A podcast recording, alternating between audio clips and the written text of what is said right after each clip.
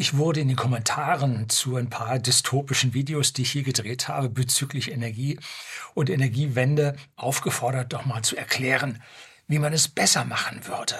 Ja, ich solle nicht nur kritisieren, sondern ich soll sagen, wie es funktioniert. Nun, das will ich heute tun, soweit ich kann.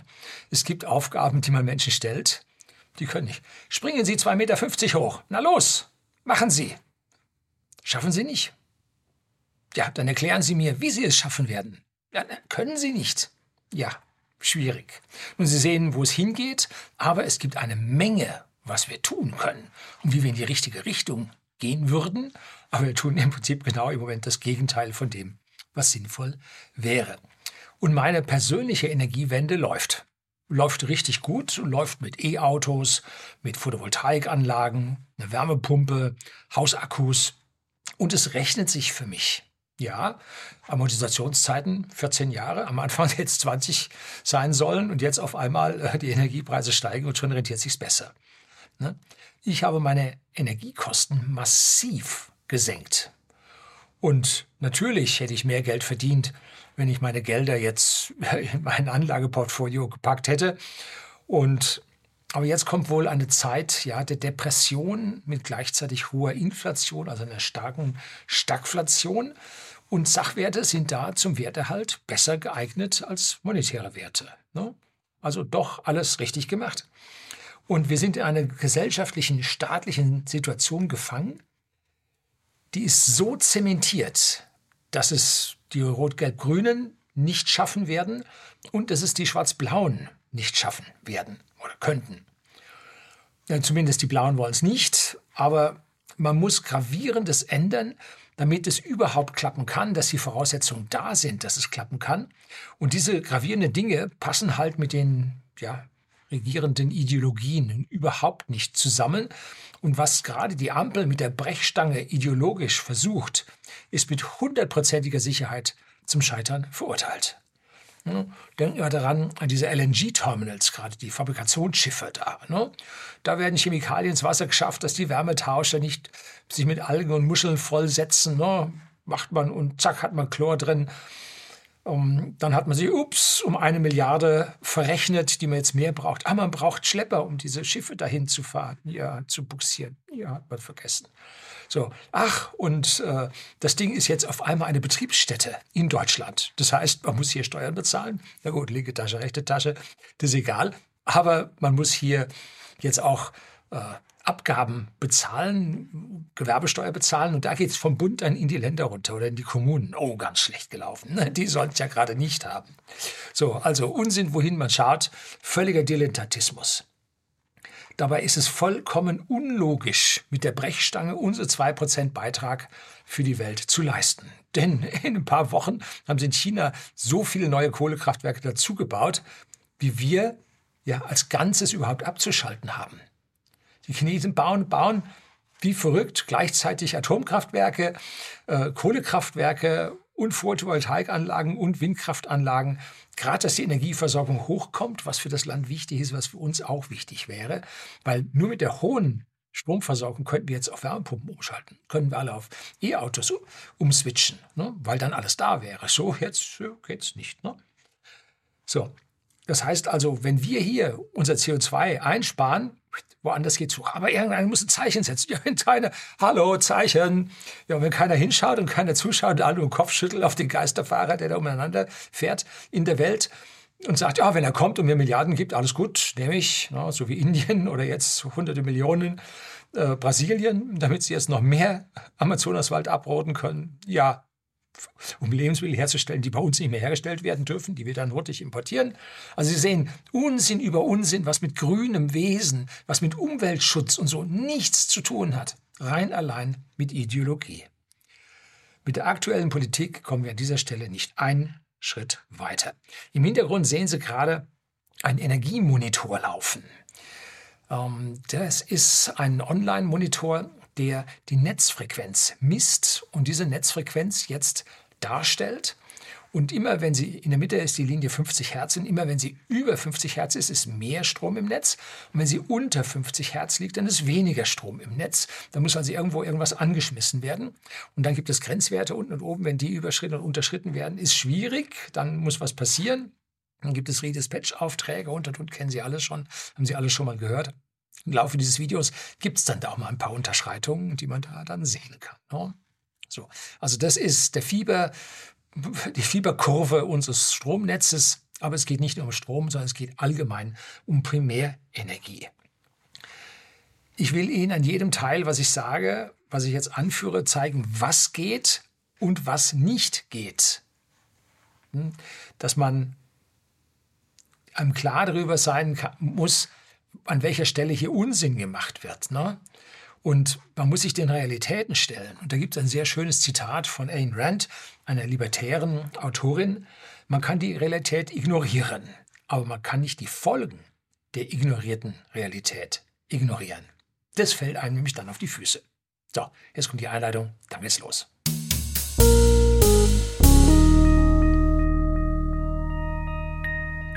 Guten Abend und herzlich willkommen im Unternehmerblog, kurz Unterblog genannt. Begleiten Sie mich auf meinem Lebensweg und lernen Sie die Geheimnisse der Gesellschaft und Wirtschaft kennen, die von Politik und Medien gerne verschwiegen werden.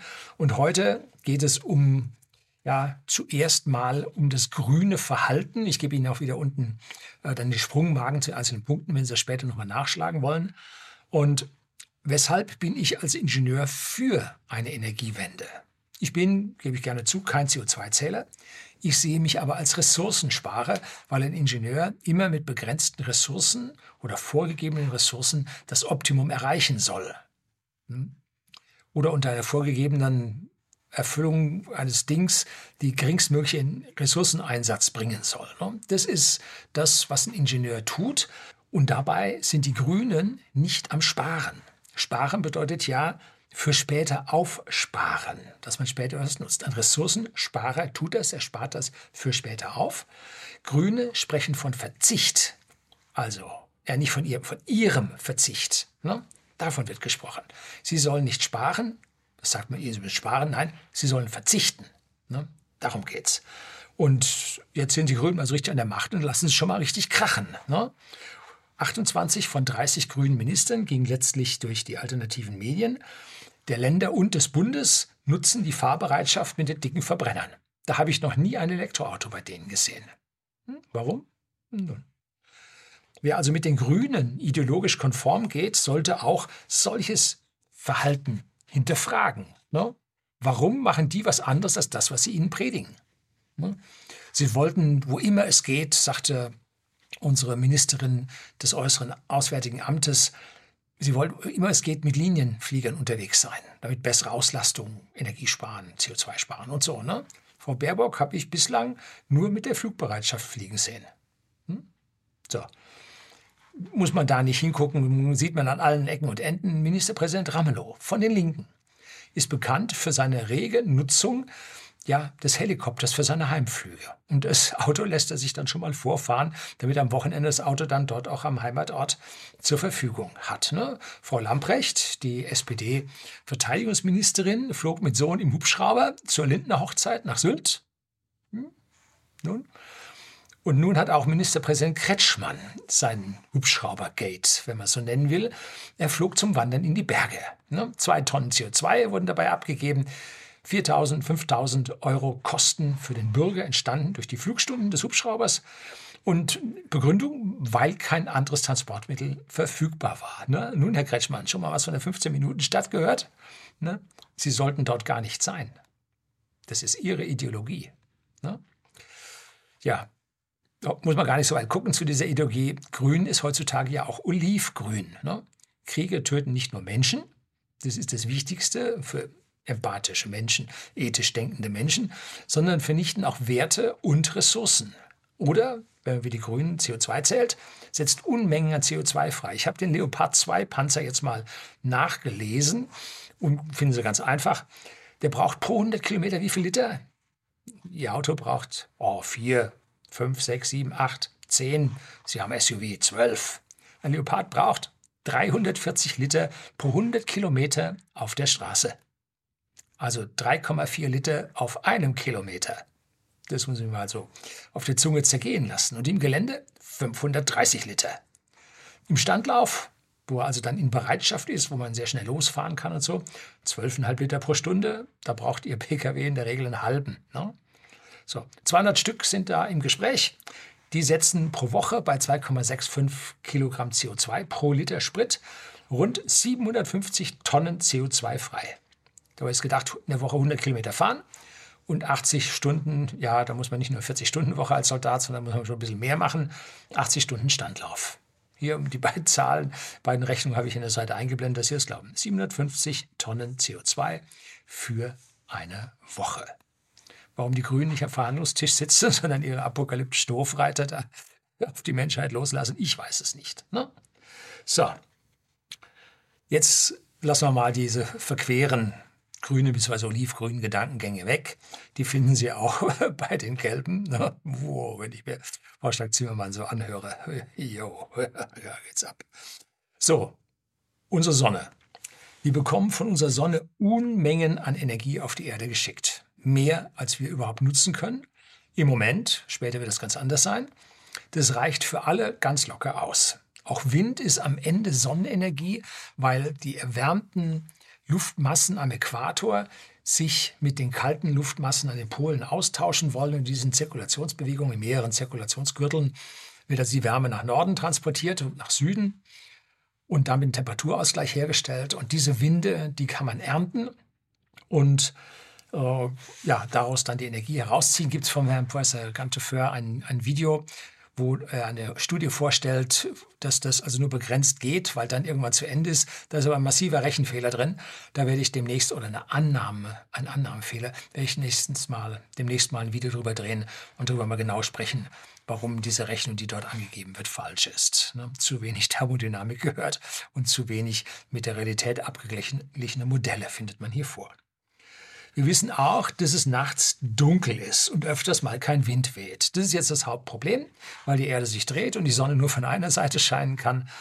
Und wenn es gleichzeitig kalt ist, kein Wind weht und keine Sonne scheint, dann nennt man es eine kalte Dunkelflaute.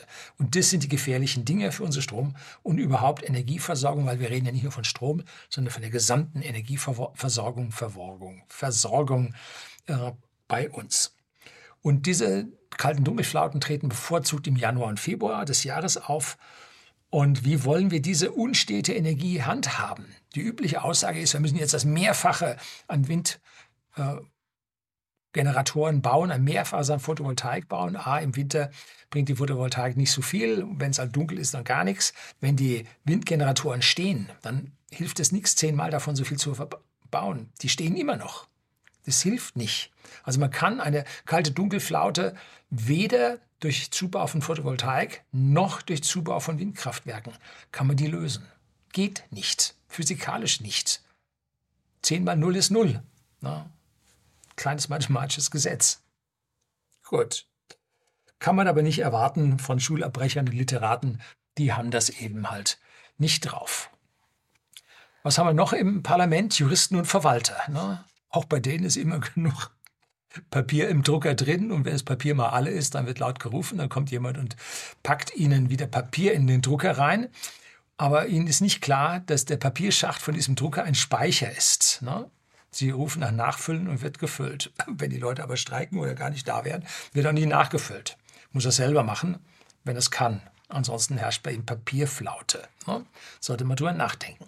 So funktioniert Strom nicht. Mittlerweile sollte sich herumgesprochen haben, dass der Strom, der im Moment benötigt wird und hier seine Arbeit verrichtet, dass der im Moment auch hergestellt werden soll. Und das Diagramm im Hintergrund zeigt Ihnen, wie gut die Regelung des gesamten Netzes damit klarkommt. Wie die Frequenz hochgeht, wenn mehr Strom da ist und die äh, Frequenz runtergeht, wenn zu wenig Strom da ist. Ne? Das ist die Hauptgeschichte, weshalb wir überhaupt von diesem Problem sprechen. Und das Netz selber kann kein Strom speichern. Ne?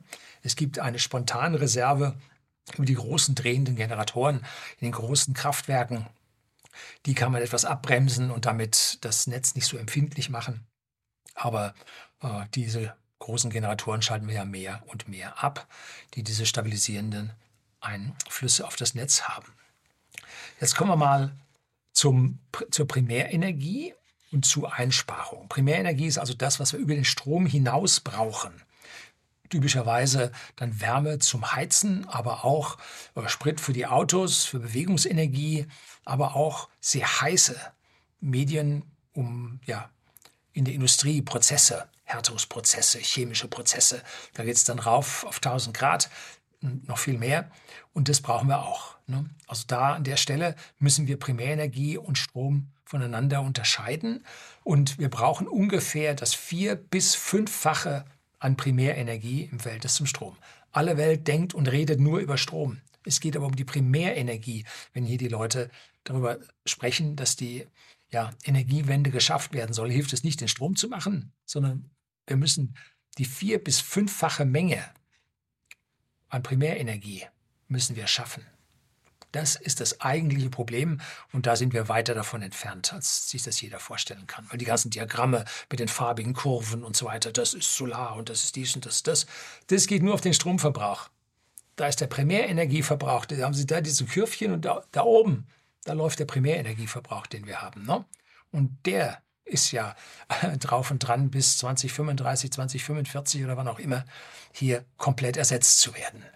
Das ist ein weiter Weg und ich wage mal zu behaupten, da sind so viele Stolpersteine drauf, dass den äh, unsere Regierenden, egal welcher Couleur, nicht schaffen werden. Ne? Das ist wichtig. Ein großer Teil äh, dieses Primärenergiebedarfs wird für Wärme und Bewegung eingesetzt und private Wärme kann man durch die Wohnraumisolation, also bessere Fenster, isolierte Wände, ähm, dichte Häuser, Wohnungen also Spaltabdichtungen, kann man reduzieren. Auch in den Büros geht da eine ganze Menge. Und wenn man die Wärme mit Wärmepumpen bereitstellt, die die Wärme einem Medium entziehen, zum Beispiel der Luft oder auch dem Grundwasser, dann kann man da ja mit einer gewissen eingesetzten elektrischen Energie das drei- bis fünffache an Wärme bewegen. Man kann dort also auch eine Menge einsparen, allein durch den Wechsel von irgendeiner ja, Verbrennung hin zu einer Wärmepumpe. Das ist der eigentliche Vorteil der Wärmepumpen. So, so man denn nun dafür sorgt, dass Strom für diese Wärmepumpen da sind und man nicht die Kraftwerke abschaltet. Ein bisschen Kurzschluss im Hirn, ne? Dann kann man das machen. Und wenn man diese Wärmepumpen einstellt, kann man also von diesem äh, Primärenergiebedarf für diese Heizungen noch 33 bis 66 Prozent einsparen. Ne? Wichtig. Wärmepumpen in alten Gebäuden ohne Isolation, ohne Fenster ersetzen, also ohne grundlegende Renovierung funktioniert nicht, weil man dort höhere Temperaturniveaus braucht, die die Wärmepumpen nur mit schlechteren Wirkungsgraden erreichen können.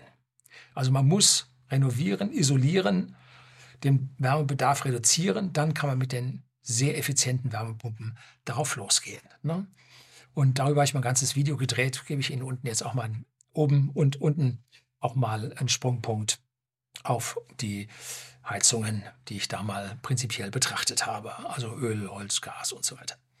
Das ist der Grund, warum jetzt die Grünen diese ganzen Verbotswellen lostreten. Ne? Um diese Einsparungen zu bekommen um es am Ende dann tatsächlich zu schaffen. Ne? Aber so wie sie es machen, schaffen sie es natürlich nicht, weil das gewaltige Investitionen vom Bürger erfordert. Riesige Gelder, die der Bürger wegen der hohen Steuer- und Abgabenlast, da sind wir Weltmeister, einfach nicht hat. Also muss der Staat zuschießen und fördern. Doch woher hat der Staat das Geld? Von Ihnen. Das sind nämlich Steuern, die der Staat ja, seinen Bürgern und auch zukünftigen Bürgern über Schulden ja aufbrummt. Und dieses Geld kann man nur den, ich sag mal, besser verdienenden oder überhaupt verdienenden, den 18 Millionen Bürger, die den Karren da noch ziehen, denen kann man es nehmen. Und wer hat nun das meiste Geld, um diese Anlagen dann zu bauen? Auch diese. Das heißt, der Staat nimmt das Geld und gibt es als Zuschuss genau an diese Leute wieder aus. Findet den Fehler. Da wird durchverdaut, da wird Geld verschwendet, da werden ja, Bürokratien gepempert und ge ernährt, dass es nur so kracht. Ganz falsch. Ne? Völliger Unsinn. Um was für Gelder reden wir? Jetzt müssen wir hier mal eine Größenordnung dran machen. Wir haben 40 Millionen Haushalte in Deutschland und wir dürften da so mit ungefähr 20.000 bis 40.000 Euro pro Haushalt an Sanierungs- und Umrüstungskosten für die ja, Wärmepumpeneinbauten und so weiter äh, rechnen. Und das sind dann 40 Millionen mal 20 bis 40.000 Euro, sind 800 Milliarden bis 1,6 Billionen. Das ist also eine ganze Menge. Und dann stellen wir uns die Frage, haben wir das? Nein, haben wir natürlich nicht. Können wir das als Steuer aus der Bevölkerung rauspressen? Nein.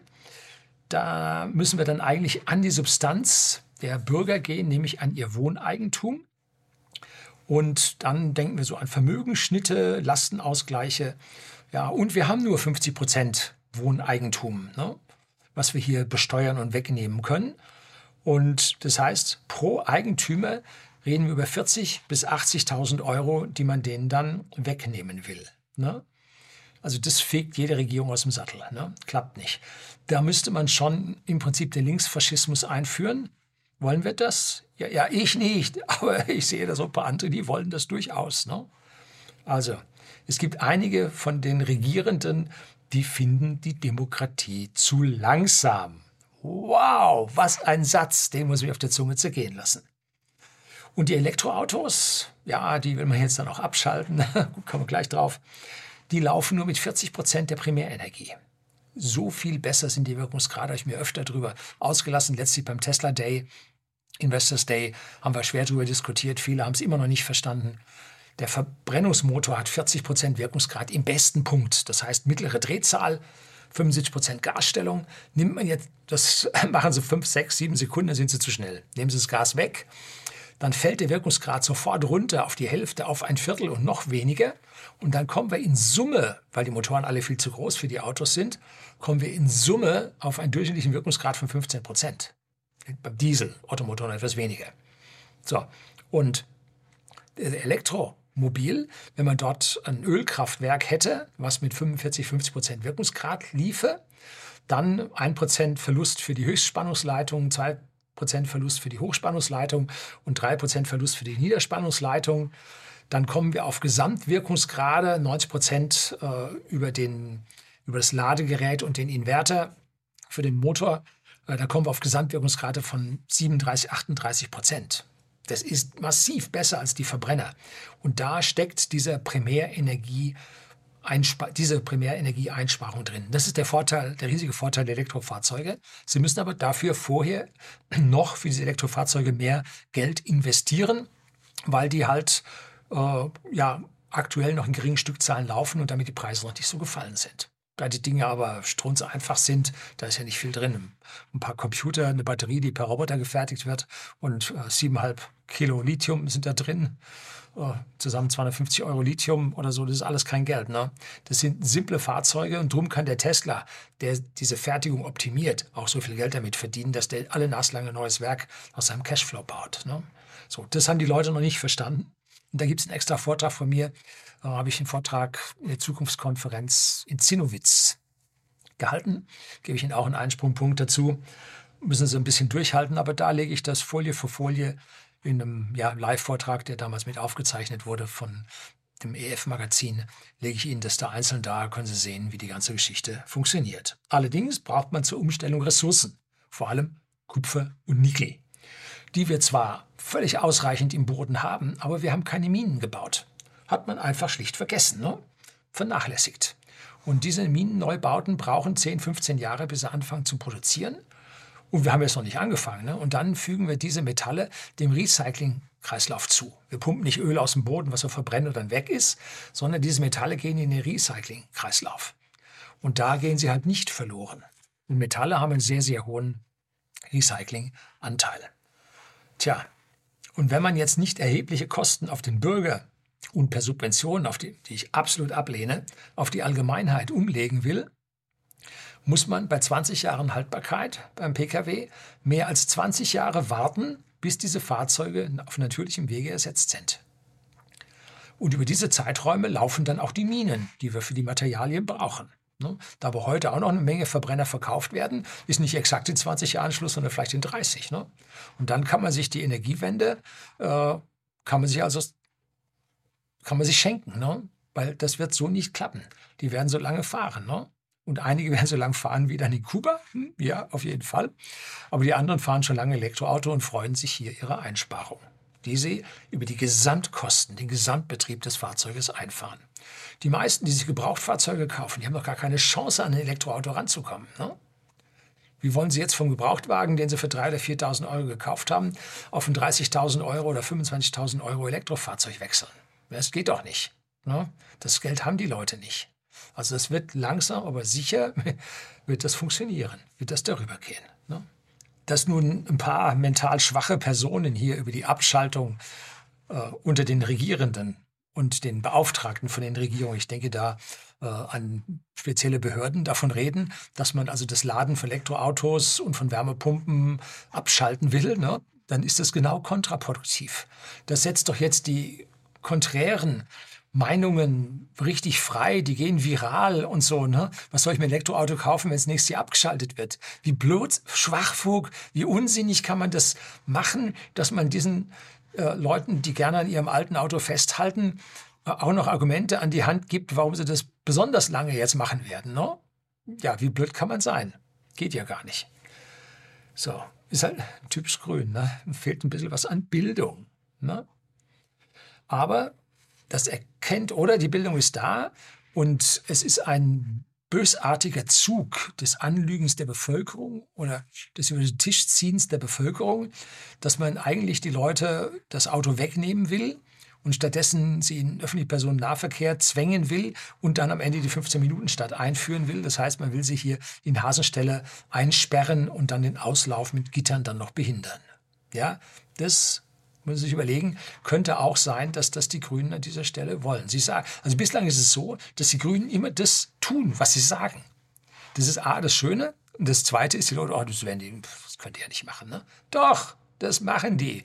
Die sagen ihnen genau vorher an, was kommt. Ne? Und dann dürfen sie nicht überrascht, überrascht sein, wenn sowas dann kommt. Ne? So ist es. Also Umstellung auf Elektroautos in 30 Jahren? Ja, auf jeden Fall funktioniert. Riesige Einsparung an Primärenergie. Auf jeden Fall. Dazu müssen aber jetzt die Minen gestartet werden, die neuen, die die zusätzlichen Ressourcen aus dem Boden bergen. Ne? Passiert aber nicht. Hm. Tja, finde den Fehler. So, jetzt kommen wir noch zur Hochtemperatur, zum Wasserstoff, Methan, Ammoniak, alles heutzutage Gerede. LOHC kommen auch noch.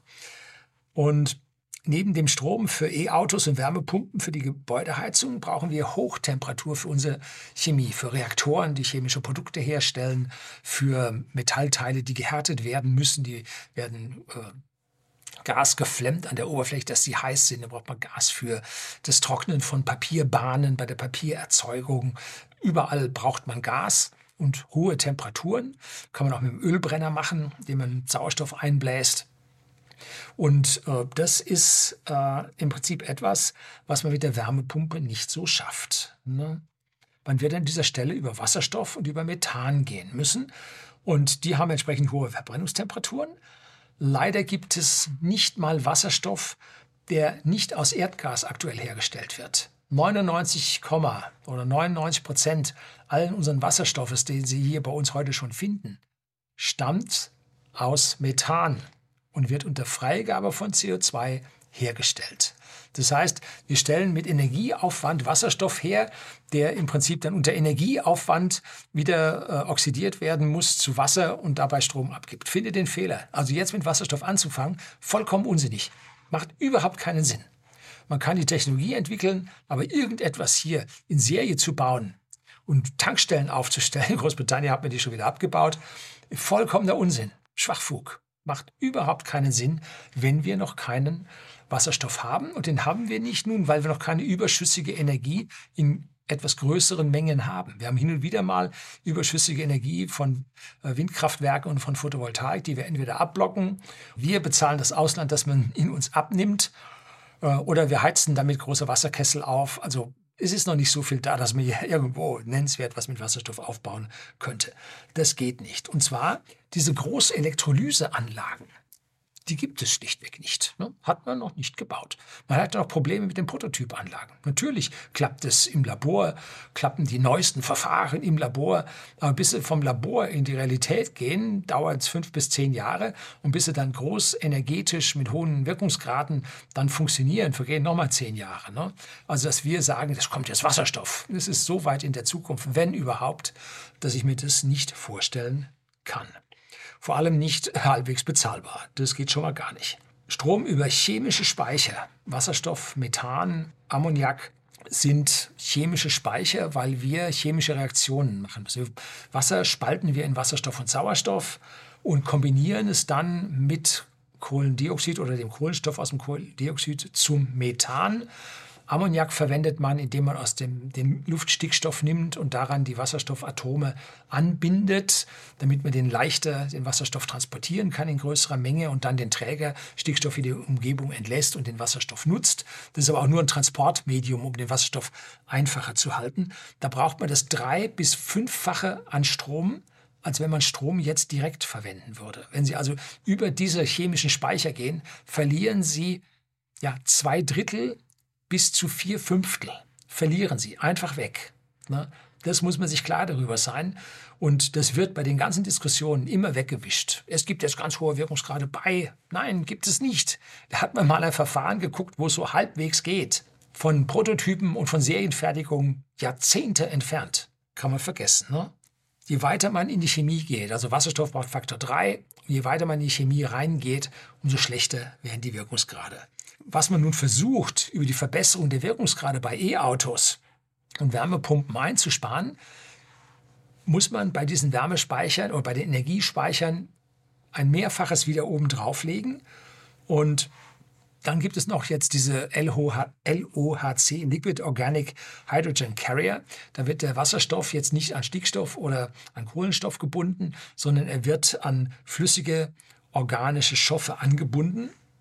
Und das kostet wieder Energie. Das einzige Positive daran ist, man kann den leicht flüchtigen, äh, ziemlich zerstörerischen Wasserstoffversprödung, ist da das Stichwort äh, Wasserstoff, kann man hier entschärfen und kann ihn nun in ein Träger, Trägermedium reintun. Und was? Man braucht wieder Energie dafür zum Rein- und Rausschaffen. Ne? Also all diese Geschichten, alles nicht gut. Jetzt kommen wir zu den erforderlichen Speichern und auch nochmal zu den E-Autos. Ne? Wie viel Speicherenergie brauchen wir denn jetzt? Hm? Die maximale Dunkelflaute, die wir so sehen, sind drei Wochen. 21 Tage. Das sind die kalten Dunkelflauten im Januar, Februar. Dieses Jahr hatten wir einmal sieben Tage, einmal drei Tage oder so. Hielt sich also dieses Jahr in Grenzen. Aber 21 Tage sind so alle paar Jahre dann zu erwarten. Und im Winter brauchen wir für diese drei Wochen ungefähr 20.000 Gigawattstunden Strom. Eine Gigawattstunde sind 1000 Megawattstunden, sind eine Million Kilowattstunden. Das ist also richtig viel Energie. Das sind nämlich 40 Gigawatt Leistung an Strom, die wir brauchen, mal 24 Stunden, mal 21 Tage. Dann kommt es auf diese ungefähr 20.000 Gigawattstunden Strom. Und dabei ist jetzt die Wärme noch gar nicht mit eingerechnet. Da müssten wir jetzt Faktor 5 nehmen, also 100.000 Gigawattstunden brauchen wir für diese kalte Dunkelflaute an Speicher das ist kein Pappenstiel, das ist eher gesagt richtig viel. Wenn man 50 Prozent durch Dämmung einsparen kann, dann bleiben das immer noch 50.000 Gigawattstunden. Und wenn man schlechte chemische Speicher verwendet, müssen wir es jetzt wieder mit 5 multiplizieren, kommen wir auf 250.000 Gigawattstunden. Das sind Zahlen, die meisten Leute werden sie nicht glauben, aber da liegen wir ne, in der Größenordnung. Wir haben jetzt PKWs, E-Autos, die haben die Speicher, die lösen das Problem. Wir haben eine Million Pkw mit 40 Kilowattstunden Akku im Schnitt. Da sind ein Haufen alte mit kleinen dabei, vielleicht sind wir jetzt schon bei 50, kann ja sein, aber rechnen wir mit 40 konservativ. Das macht zusammen einen Speicher von 40 Gigawattstunden. Hm? Wir brauchen 250.000 Gigawattstunden. 60 haben wir in den Autos. Das heißt, wir bräuchten das 60.000-fache an Autos. Also 60 Milliarden E-Pkw. Ne? Wir haben 40 Millionen Pkw. Wir bräuchten 60 Milliarden. Also 6000 Mal so viele, als wie wir aktuell haben. Können Sie vergessen, geht überhaupt nicht. Und der Akku von einem Pkw reicht, um den Strom über ein paar Tage zu bringen für den Fahrbetrieb. Der reicht auch mal, um Haus anzuschließen, um mal ein oder zwei Nächte weit zu kommen. Ja, aber es reicht niemals für eine Dunkelflaute. Bei sehr optimistischen 50 Euro pro Kilowattstunde, derzeit liegen wir ungefähr bei 100, kostet so ein Speicher 12,5 Billionen Euro. 12.500 Milliarden Euro. Hat keiner, kann keiner herbringen, kann man auch dem Bürger nicht aus der Tasche ziehen. Das hat er nicht. Ne? Geht also nicht. Können Sie vergessen. Kommen wir zu sonstigen Speichern. Speicher haben die Priorität 1. Es geht also nicht, wie wir vorhin gelernt haben, um Windräder oder um Photovoltaik. Wenn wir die erhöhen, hilft uns dieser Strom nicht. Wenn wir Überbetrieb haben, müssen wir irgendwie schauen, dass wir loswerden. Wir haben noch nichts, wo wir diesen Überschussstrom drin speichern könnten. Speicher sind das absolut Wichtigste, wenn man volatilen Strom verwenden möchte. Was man bei uns macht, ist ja Photovoltaik und, und Windenergie können wir, darum machen wir mehr davon. Ne? Wie gesagt, 10 mal 0 bleibt 0. Klappt nicht. Nun gibt es die verschiedensten Methoden, wie man Energie speichern kann. Die Frage lautet immer, wie viel bekommt man nach der Speicherung wieder zurück? Wir müssen ja noch über Wirkungsgrade uns unterhalten. Ne? Die Lithium-Ionen-Batterien des Pkw sind da hervorragend. Da kriegt man 99,9 Prozent kriegt man da aus den, von der eingespeicherten Energie wieder zurück. Allerdings muss man die Gleichrichter, um diese Gleichstrombatterie zu beladen, muss man berücksichtigen. Da haben Sie 5% Verlust, wenn Sie den Gleichrichter sauber auslegen. Und beim Wechselrichter, wo Sie den Strom wieder rausnehmen, haben Sie nochmal 5% Verlust. Also kostet uns das zweimal 5% und das passt schon. Wozu diese Batterien sich hervorragend eignen, ist zur Stabilisation der Netze. Wenn man also diese Batterien anschließen würde ans Netz, dann könnte man dort hervorragend mit stabilisieren. Und wenn man nach Südaustralien sich umschaut, wo Tesla diese große Stabilisierungsbatterie gebaut hat, die ist dafür da, das Netz zu stabilisieren. Nächste ist der Pumpspeicher. Wirkungsgrade, wo man also Wasser auf eine Höhe pumpt und dann wieder runterlässt, wenn man den Strom braucht. Der liegt der Wirkungsgrad um 80 Prozent. Also absolut hervorragend.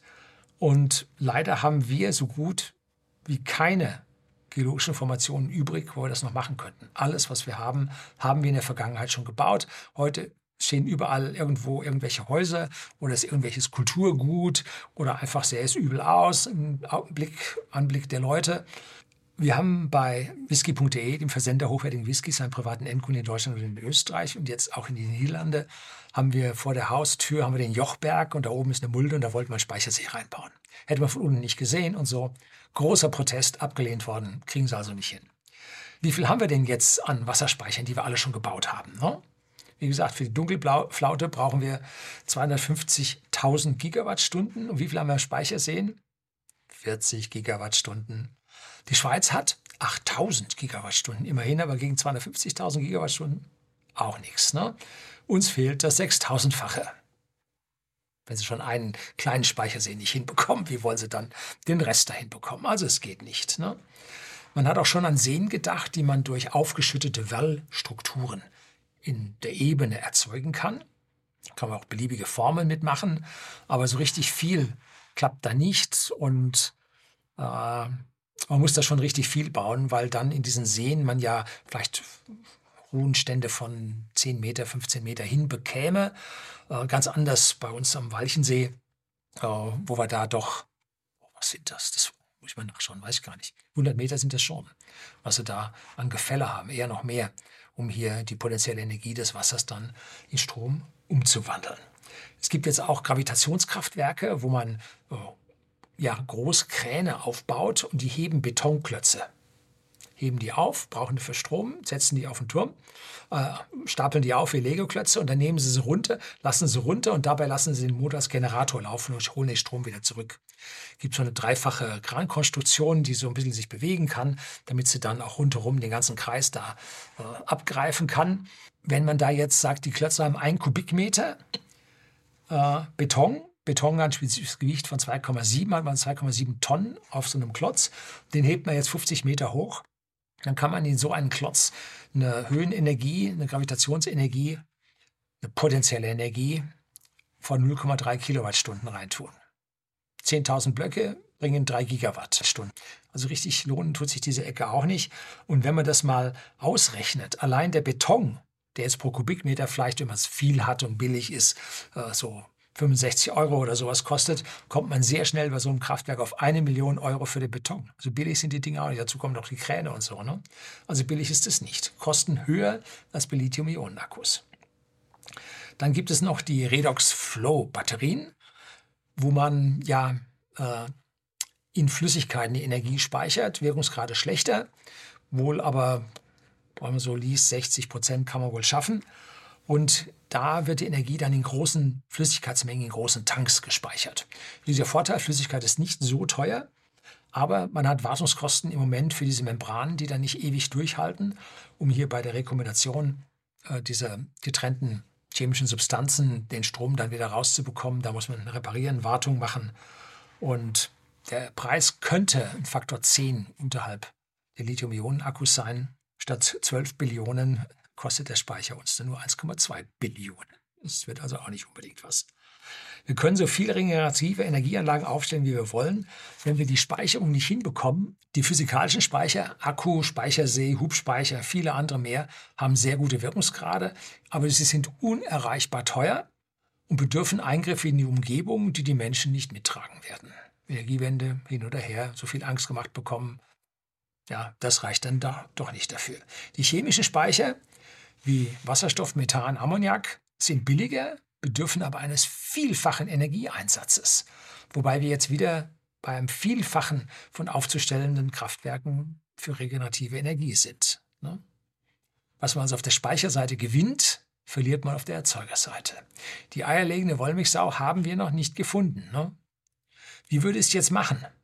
Das ist ja die eigentliche Frage am Anfang. Herr Lüning, wie machen Sie das? Wie erfordern, erfüllen Sie die Forderung der 100 Prozent erneuerbaren Energien? Nun, sofort gar nicht. In 20 Jahren auch nicht. Man, kann, man hat einfach die falsche Frage und das falsche Ziel gesetzt. Man kann hier nicht ein Ziel in den Raum setzen, ein Ziel ja, in den Raum setzen, was überhaupt unzutreffen ist, was unerreichbar ist. Schreiben Sie ein sehr gut im Vordiplom oder im Bachelor der höheren Mathematik. Schaffen Sie nicht. Falsche Forderung. Aber ich kann doch nur ein bisschen Plus und Mal geteilt. Ja, hm? also man stellt hier eine Forderung, die vollkommen unerfüllbar ist. Ne? Das ist es.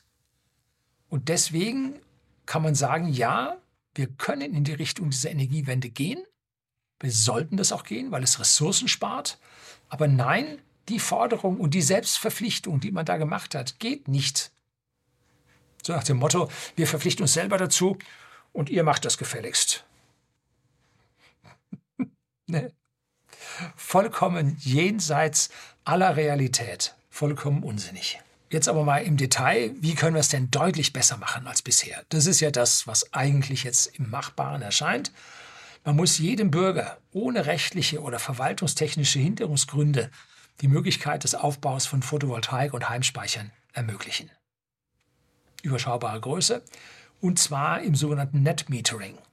Das heißt, wir rechnen nicht ab, was bezieht er und was verbraucht er und haben da unterschiedliche Preise und müssen unterschiedliche Zählerstände ablesen. Das müssen wir melden und ein Marktstammdatenregister wacht darüber. Und dann kommt eine Änderung vom Gesetz, jetzt müssen die Preise geändert werden. Alle rechnen rum und äh, hör doch auf damit, ich habe keine Lust dazu. Ne?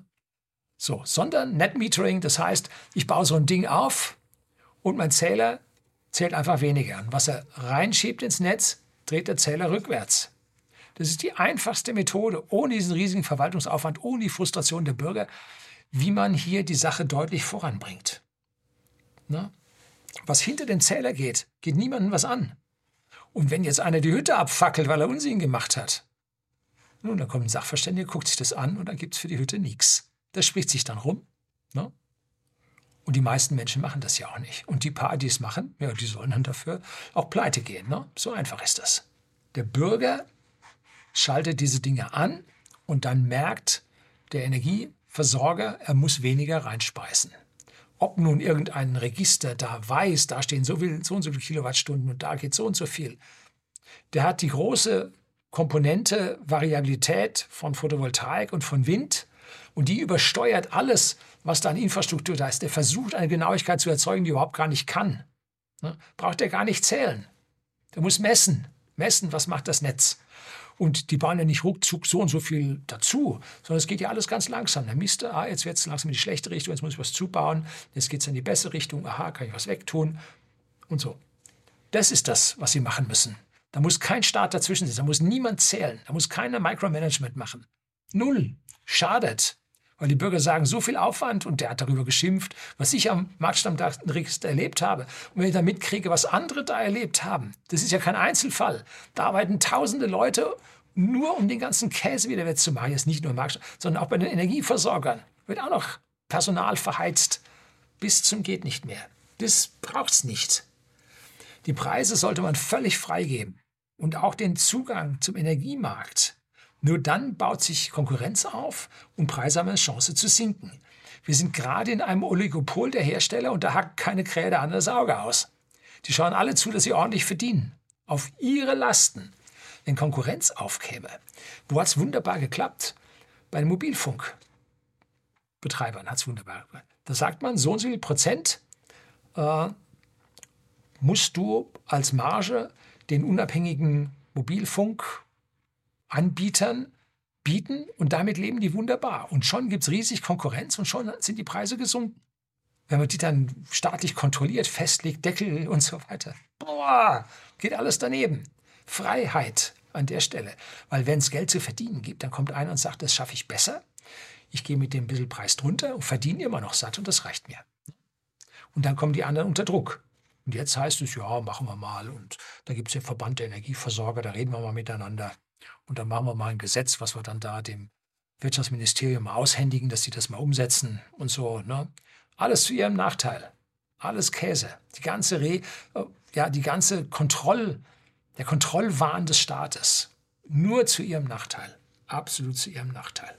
Wenn Sie jetzt variable Preise haben, dann werden Sie sich dreimal überlegen, ob Sie den Strom für null ins Netz schieben weil der Zähler zählt positiv, negativ. Wenn Sie aber jetzt unterschiedliche Preise haben, dann wird der beim Rausschieben vielleicht null kriegen und beim Reinen zahlen Sie zwei Euro. Dann werden Sie sich auch sagen, wenn ich das durchrechne, in fünf Jahren rentiert sich da ein kleiner Speicher, dann kann ich damit wenigstens die Spitze mal rausnehmen und der rentiert sich dann. Ne? So, und dann gehen die Leute hin und stecken dann den Speicher in ihre Steckdose rein. Und der macht das dann. Autark funktioniert alles wunderbar. Da muss ich mit niemandem melden und so. Der ist im Internet verbunden und kriegt einen Preis gesagt. Und dann weiß der Speicher, was er tut.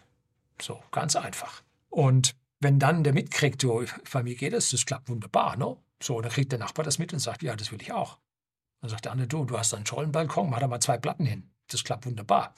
Dann macht er zwei Platten hin und sagt, Mensch, meine monatliche Stromrechnung ist um 20 Euro gesunken oder um 40. Sagt er, dauert ein paar Jahre, habe ich die Platten da drin. Ne?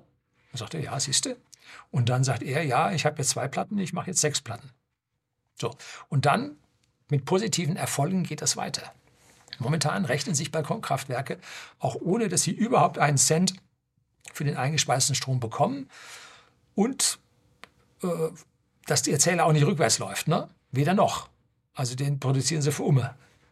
So. Und trotzdem rentiert sich das schon das sollten wir uns darüber klar sein, dass hier eine riesige Menge an Potenzial da liegt, das nicht gehoben wird, weil die Bürokratie und die Verwaltung und die Energieversorger hier massiv dagegen kämpfen, weil es hier um ihr eigenes Geld geht. Ne? Der Markt mit seinem variablen Preis ist das Beste, ist der beste Regelkreis, den wir haben, um ein Optimum in einer Gesellschaft, in einer Wirtschaft zu erreichen. Ne? Und was wichtig dabei ist, der Bürger muss mehr Geld in der Tasche haben, damit er sich PV und Batterien überhaupt kaufen kann. Niemand braucht schädliche Subventionen, die alle Preise nur letztendlich erhöhen und den volkswirtschaftlichen Wirkungsgrad dann reduzieren. Niemand braucht die. Dann kriegt man aber dann so zu hören, aber die Leute machen das nicht. Die werden weiterhin dies und das und jenes machen. Die muss man zu ihrem Glück zwingen. Ja, das sind linksfaschistische Ideen. Ne? Das klappt nicht von alleine. Man muss die Leute ansehen, die so ein Balkonkraftwerk haben. Die sind begeistert. Die tragen diese Begeisterung nach draußen. Und jetzt kommt das Argument, dass die ja nicht autark seien und aus dem Netz sich dann nur den Vorteil nehmen. Ja, mit variablen Preisen hätte sich das schon erledigt. Ne? Wenn der nämlich dann Strom zieht, muss er den hohen Strompreis bezahlen. Hm? Wenn er nichts zieht, ist der Preis gerade billig. Ne? Warum wohl? Weil keiner was braucht. Ne? So, und auch für diese Spitze, dass der im Winter nur ganz viel braucht im Sommer nichts, das erhöht ja die Differenz und die Bereitstellungsleistung. Ne? Auch dafür gibt es seit vielen, vielen Jahrzehnten in unserem Gewerbe äh, eine Lösung, nämlich, dass diese äh, Spitze, die man an Leistung braucht, im Viertelstundenrhythmus gemessen wird. Ne? Das haben die alle schon. Danach kann man jetzt im Prinzip auch die Kilowattstunde oder einen, einen Bereitstellungspreis rechnen, wie es schon seit Jahrzehnten, wie gesagt, äh, der Fall ist. Und da wird man zuschauen, dass man die Spitze wegbekommt. Ne? Gibt so Leute, die haben Maschinen, die laufen nur alle, ja, alle Stunde einmal hoch. Und dann versuchen die praktisch für diesen kurzen Hochlauf dort äh, einen Kurzzeitspeicher dazu zu schalten, dass diese Spitze dann weg ist.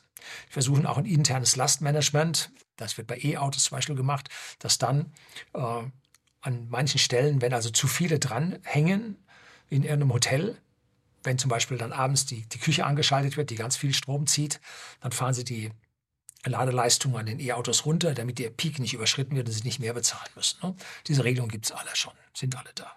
Was man dazu aber braucht, ist eine moderne staatliche Infrastruktur. Hüstel, Hüstel. Haben wir nicht. Haben wir über Jahrzehnte verpennt und unsere Infrastruktur Struktur verfallen lassen. Ne? Liegt vor allem an der fehlenden Bildung bei den Menschen. Und wir haben auch unsere Bildung verfallen lassen. Und damit haben auch unsere Entscheidungsträger keine Bildung. Studienabbrecher, ne, die haben wir da sitzen. Ne? Wir haben einen Fachkräftemangel in unserer Regierung. Hm? Und wenn sich eine Politikerin ohne Fachausbildung über den Fachkräftemangel in der Bevölkerung beschwert, das hat schon ein Geschmäckle. Ne? Da darf man dann an der mentalen Kapazität dieser Person besonders heftig zweifeln. So, aber wie schaffen wir denn nun die 100% Energiewende bis 2035 oder 2045? Die Antwort ist ganz einfach wie bestechend, gar nicht. Wir schaffen es nicht. Wie gesagt, falsche Forderung gestellt. Es geht nicht. Ne? Ist genauso wie wenn Kernkraftbefürworter jetzt sagen, ab 2035, 2045 alle Energie aus Kernkraftwerken zu haben. Die können wir nicht bauen. Dauert viel zu lange. Schaffen die nicht. Ne? Dass man so viele Windkraftwerke, Wärmepumpen und E-Autos bis dahin nicht bauen kann, habe ich ja schon im Ressourcenvideo benannt. Klappt also auch nicht. Ne? Man sollte nichts Unmögliches versuchen. Und man darf auf keinen Fall der Bevölkerung vorflunkern, dass das funktionieren würde, dass man das könnte, wenn nur alle mitmachen würden. Nachher kann man sagen, die haben ja nicht mitgemacht, also hat es nicht geklappt. Nein, es hat von vornherein nicht geklappt. Ne? Und so viel Realitätssinn sollte man haben. Ist das so schwer zu verstehen? Ideologie frisst Hirn.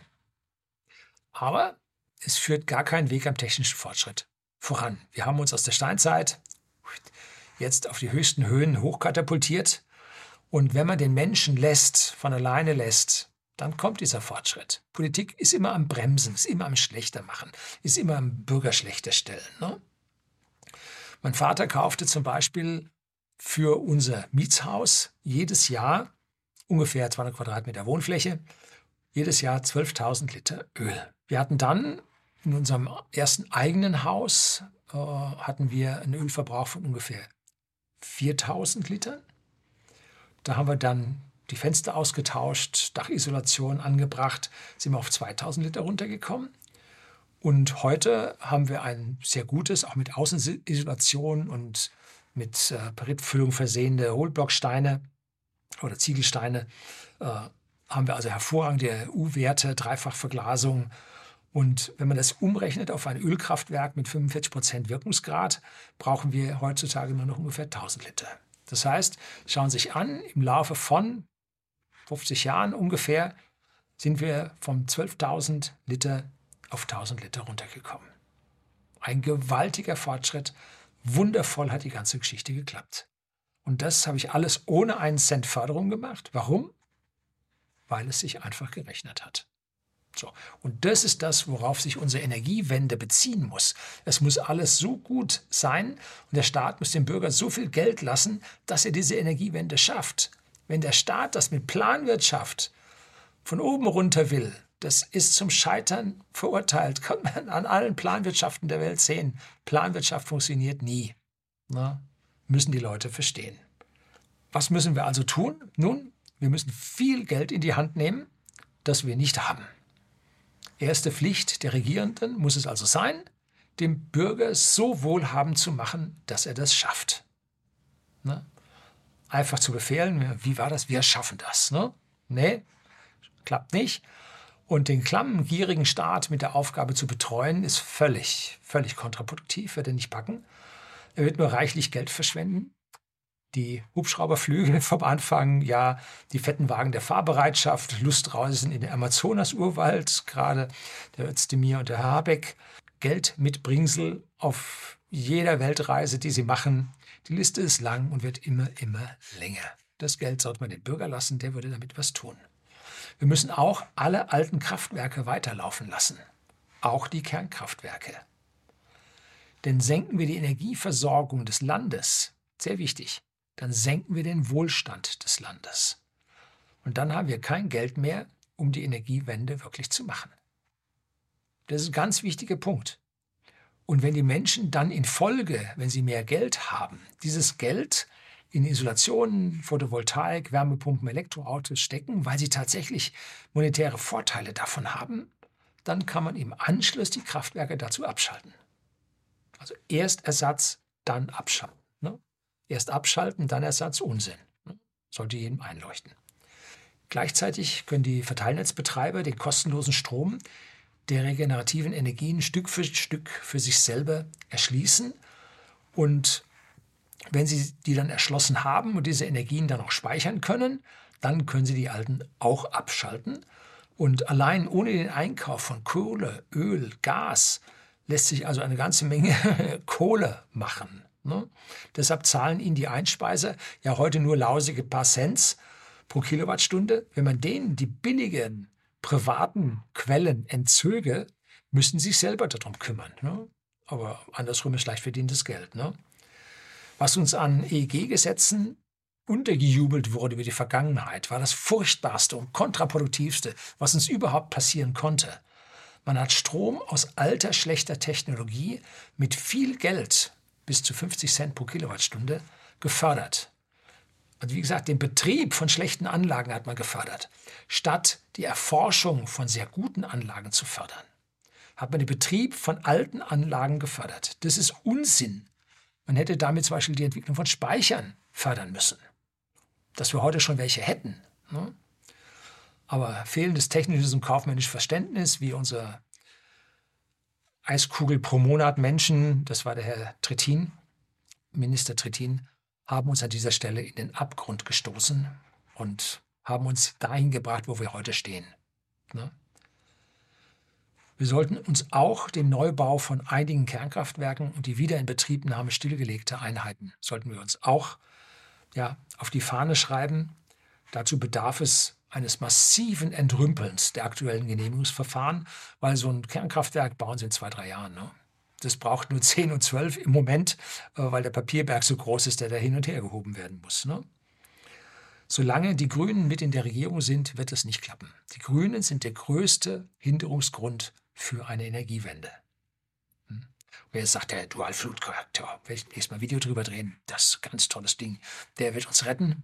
Hm? Der braucht auch noch 20, 30 Jahre, bis der soweit ist. So schnell geht das nämlich auch nicht. Die Prototypanlage läuft noch nicht mal. Wieso alles noch nicht läuft? Alles hat vielleicht eine Prototypanlage, aber erstmal ist das physikalische Prinzip mal geklärt. Ne?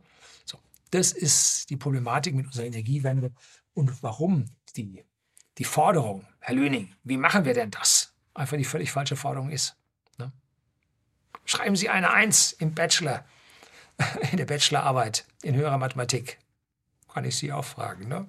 Gibt es ein ganz tolles Video von einem Prof, der den indischen Zugangstest für Mathematik oder für, für, für technische Fächer in Mathematik äh, mit dem Abiturstest äh, von Nordrhein-Westfalen vergleicht. Das sind Welten. Welten sind dazwischen. Ja, gebe ich Ihnen auch einen Link. Sehenswert. So, das soll es heute gewesen sein. Herzlichen Dank fürs Zuschauen.